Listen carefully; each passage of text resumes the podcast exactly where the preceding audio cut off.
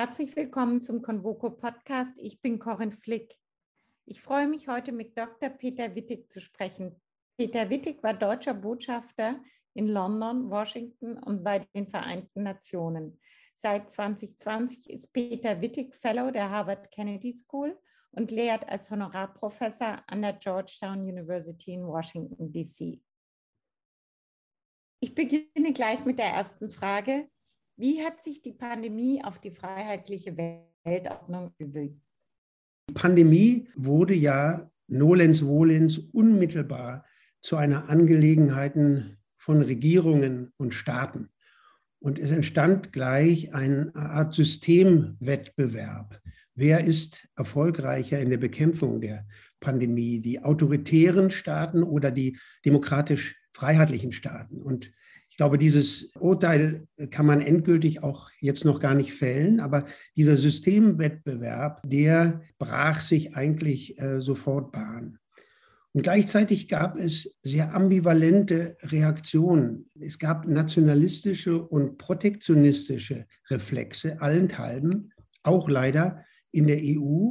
Aber andererseits gab es auch das Bewusstsein, dass es sich wirklich um eine globale Herausforderung handele, die nur gemeinsam bewältigt werden könne, zum Beispiel in den multilateralen Organisationen wie die Weltgesundheitsorganisation oder dieser Impfinitiativen COVAX. Also da gab es beides, Nationalismus und Multilateralismus. Ich glaube, man kann darüber hinaus festhalten, dass die Pandemie überall die Rolle des Nationalstaates gestärkt hat.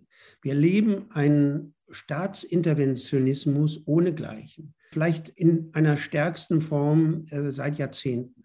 Wir erleben eine Transformation der Wirtschafts-, der Fiskal-, der Sozialpolitik in, in einer unglaublichen Dimension. Wenn wir zum Beispiel in die USA schauen, da ist jetzt Big Government Trumpf in einem Land, was eigentlich Regierungen eher klein halten wollte. Und global betrachtet, glaube ich, kann man festhalten, dass diese Pandemie wie ein Katalysator wirkt, die ohnehin im Gang befindliche Verschiebung des Gravitationszentrums nach Asien noch zu beschleunigen. China ist der große wirtschaftliche Gewinner dieser Pandemie und auch andere asiatische Staaten haben die Pandemie vergleichsweise gut gemeistert, sodass ich glaube, da gibt es einen Megatrend, der ist noch verstärkt worden. Asien spielt eine größere Rolle in unserer globalen Ordnung, als das vorher der Fall war. Und zum Schluss vielleicht noch eine Bemerkung zu der Globalisierung. Es gibt ja viele Leute, die sagen, das ist das Ende der Globalisierung oder das Ende der Hyperglobalisierung. Ich glaube ja, auf der einen Seite ist äh, der Schutz der Lieferketten für die Wirtschaft eine ganz neue Priorität. Aber nein, eine Deglobalisierung, die wird es meines Erachtens nicht geben, eher regional zentrierte Globalisierung. Also die Mächte, die großen Blöcke USA, China, EU, wollen ihre strategischen Güter selbst beherrschen. Sie wollen da eine Autonomie haben, also im Gesundheitsbereich, bei den Impfstoffen, aber auch in anderer Hinsicht etwa äh, bei der Halbleiterindustrie etwa. Also wir sehen hier auch durch die Pandemie verstärkt sozusagen eine größere Bedeutung der Geoökonomie der strategisch ausgerichteten Ökonomie. Das sind so ein paar Punkte, die, glaube ich, die Pandemie hervorgebracht hat. Aber das gibt noch kein Gesamturteil, wie sich unsere Weltordnung verändert. Du hast es jetzt quasi schon angedeutet. Glaubst du, dass autoritäre Systeme wie China durch die Pandemiebekämpfung international an Legitimität gewinnen konnten? Die Bilanz ist da sehr unterschiedlich. China das ist ja der Ursprungsort äh, der Pandemie, hat bei vielen Staaten Ansehen gewonnen. Besonders im sogenannten globalen Süden, also im Kreise der Entwicklungsländer. Und zwar durch die rigorose Beherrschung äh, dieser Pandemie, aber auch durch Chinas, wie es heißt, Impfdiplomatie. Man darf allerdings auch nicht vergessen, in einigen Staaten hat dieses sehr robuste in Chinas eher auch Abstoßungsreaktionen hervorgerufen. In anderen autoritären Staaten wie, wie Russland etwa sehe ich keinen Legitimitätszuwachs, obwohl Russland äh, ja auch seinen Impfstoff exportiert hat, aber Russland hat einfach keine Softpower und da sehe ich kein Plus an Legitimität. Andere, zwar demokratische, aber eben doch autoritär populistisch regierte Staaten wie zum Beispiel Brasilien in der, in, gegenwärtig oder auch Mexiko gehören zu den Worst Performance. Die haben also doch, die Regierungen haben da versagt. Also ich glaube, es gibt hier kein einheitliches Muster nach dem äh, Motto, autoritäre Systeme haben hier obsiegt. Das ist nicht der Fall. Ist der Freihandel für den Westen noch die richtige Strategie? Oder sollten wir eher mit Exportverboten, Investitionsbeschränkungen oder gar Decoupling in die Offensive gehen? Der Freihandel ist derzeit nicht sehr populär, auch nicht im westlichen liberalen demokratischen Lager. Wenn wir uns äh, den neuen äh, amerikanischen Präsidenten Biden anschauen, dann setzt er eher auf Buy American. Äh, das ist ein guter Schluck äh, Protektionismus und es gibt keine Freihandelsagenda, die er verfolgt. Wenn man Deutschland betrachtet, dann sind wir als exportorientierte Wirtschaft natürlich auf äh, freien Handel angewiesen und es entspricht unseren Interessen, dass wir da auch ein starker Advokat sind. Die EU hat ungeheure Stärke im Handelsbereich. Sie ist eine Handelsweltmacht, weil sie ja die Souveränität der 27 Mitgliedstaaten sozusagen gepoolt hat in sich.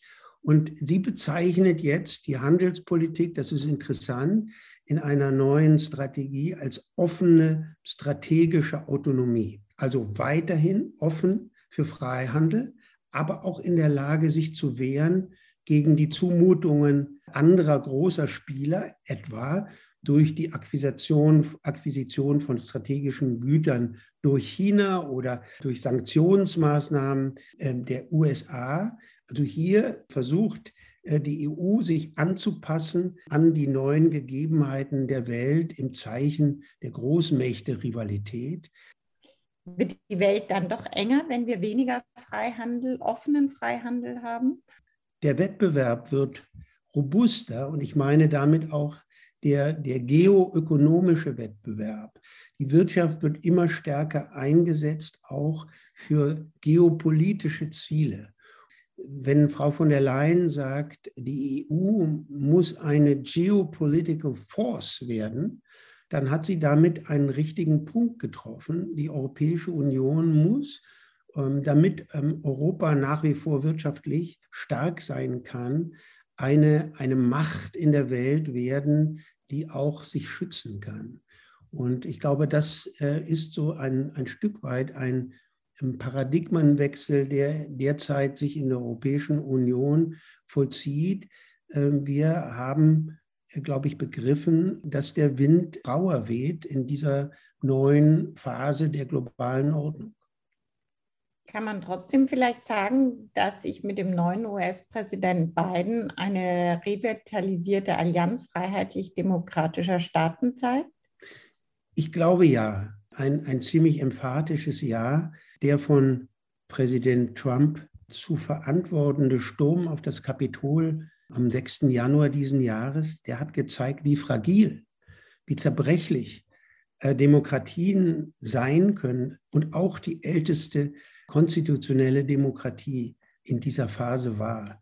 Und Biden hat sich auf die Fahne geschrieben, Demokratien weltweit zu stärken und den Aufstieg autoritärer Regime zu stoppen.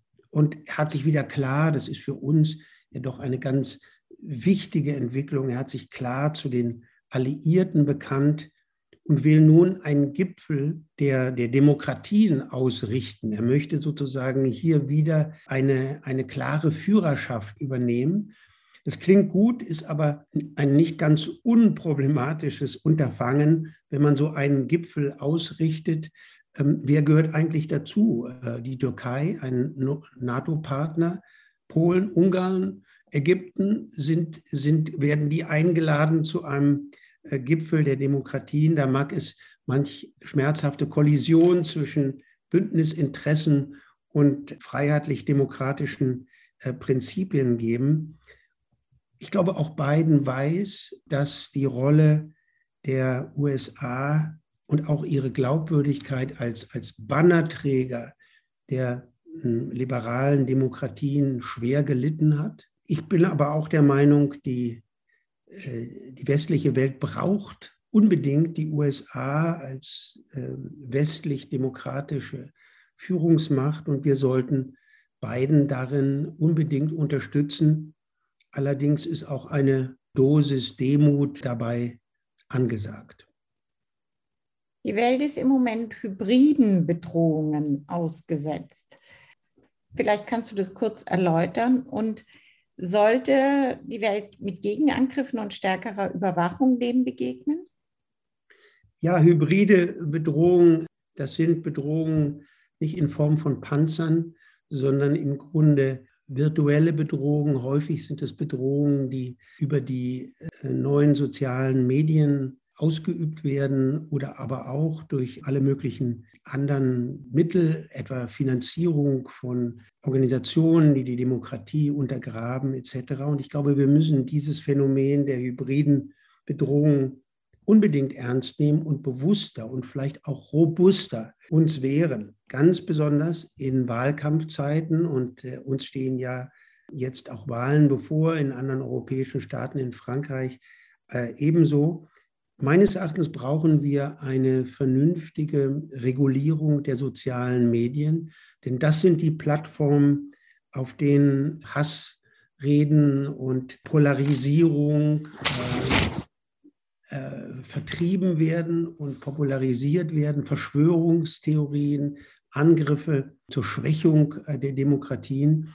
Und die Algorithmen dieser sozialen Medien, die müssen transparent gemacht werden. Es müssen auch die Betreiber dieser sozialen Medien zur Verantwortung gezogen werden für die Inhalte, für die insbesondere verfassungsfeindlichen Inhalte, die auf ihren Plattformen veröffentlicht werden. Also ich glaube, da ist viel zu tun. Die Europäische Union hat ja da ein großes Vorhaben und ich, ich glaube, das ist ein probates Mittel, eines von mehreren, um mit diesen hybriden Bedrohungen besser umgehen zu können, sollen wir, so wie die USA das tut, auch mit Gegenangriffen antworten, gegen fremde Akteure.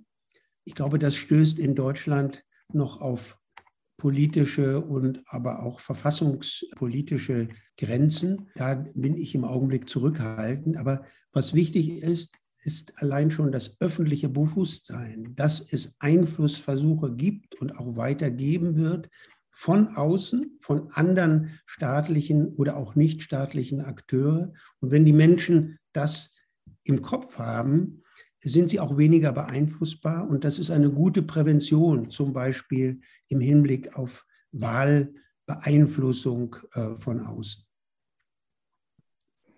Du warst viele Jahre deutscher Botschafter in Washington und London. Wie unterscheidet sich das Freiheitsverständnis im angelsächsischen Raum zu unserem?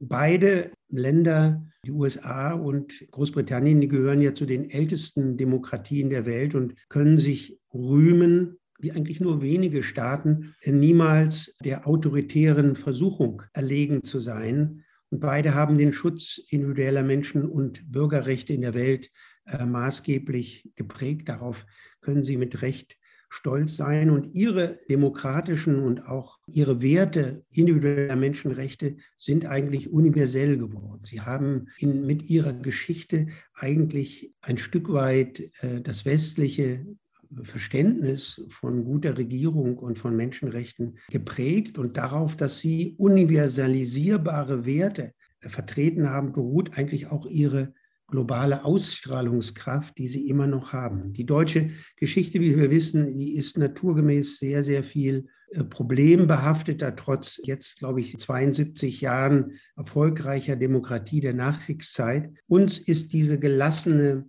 Selbstverständlichkeit von jahrhundertealten Demokratien und Trägern der, der Menschenrechte eben nicht gegeben. Und hinzu kommt ein Unterschied, ein wichtiger Unterschied in den Regierungsformen. Die USA sind eine Präsidialdemokratie, Großbritannien ist eine parlamentarische Monarchie mit einem Mehrwahrheitswahlrecht.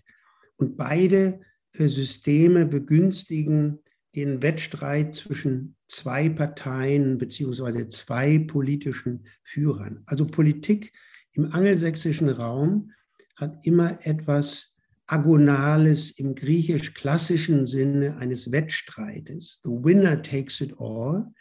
Und das prägt auch sehr stark das Politikverständnis. Einer oder eine gewinnt, eine oder einer verliert.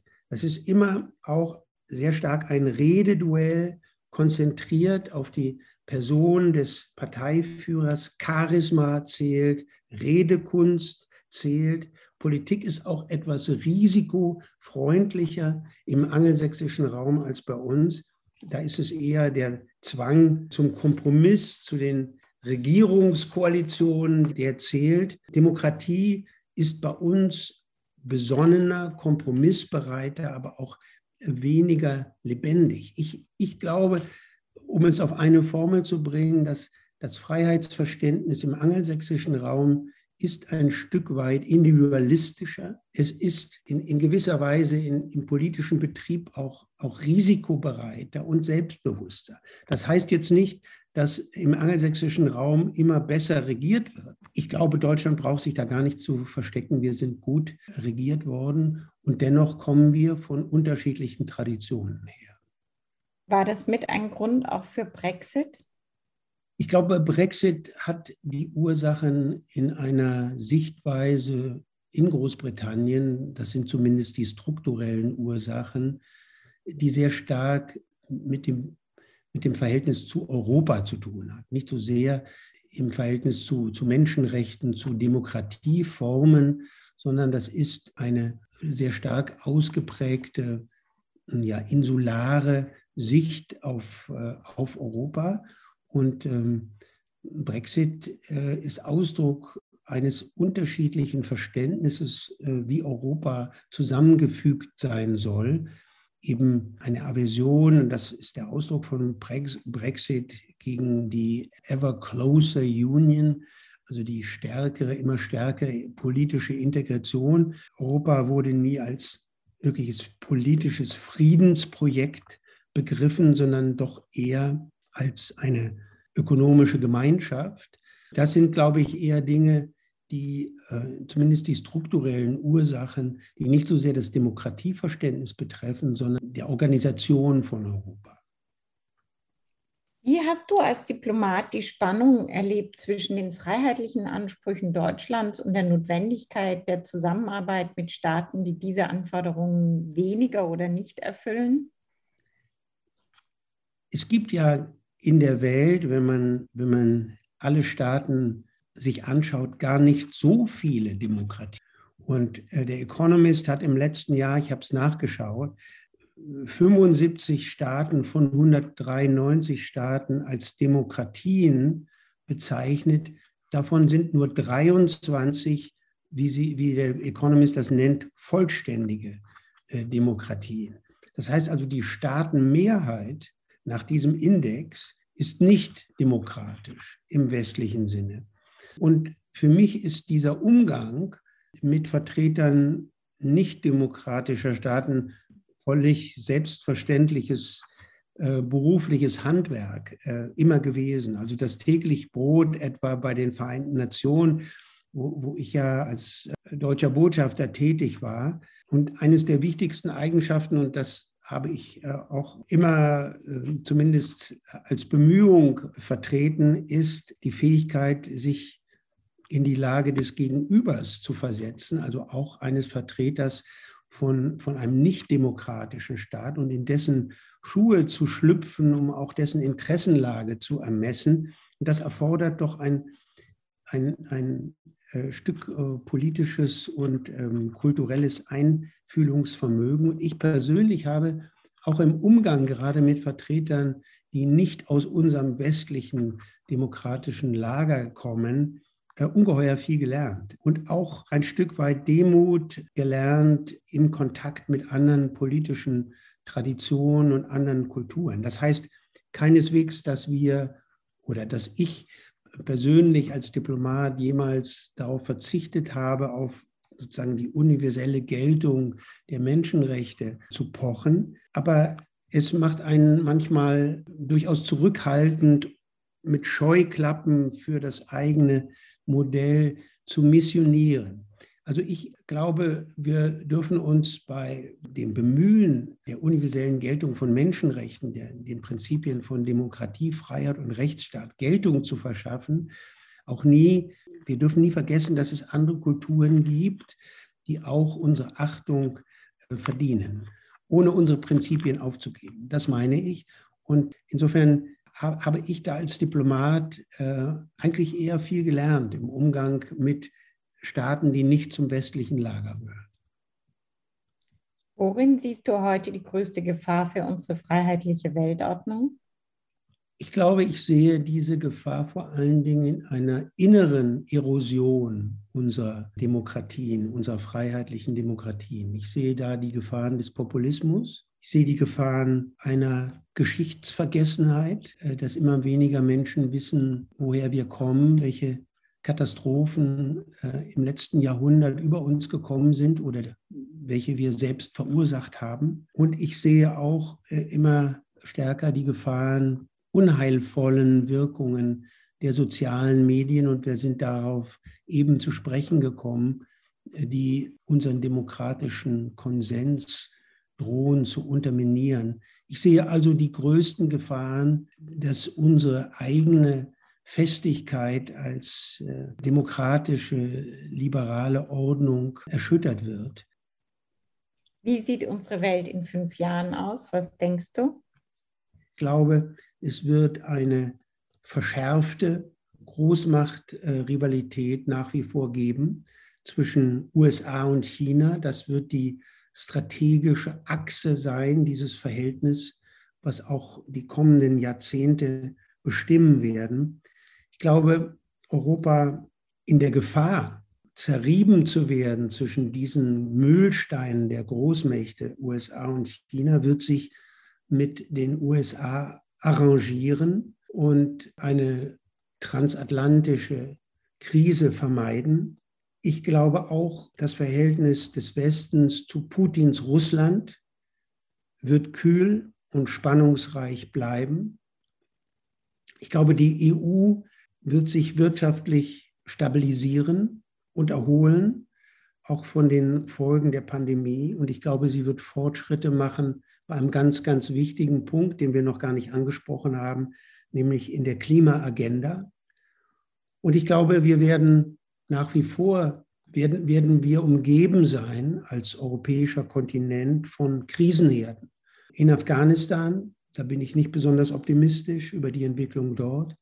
In der Türkei, im Nahen Osten, der immer für Explosionen gut ist, wie wir derzeit sehen möglicherweise im Iran und in Nordafrika, in diesem Krisenbogen von Ägypten äh, bis Libyen, ein gefährlicher Krisenbogen, der immer auch die Stabilität der EU äh, tangieren kann.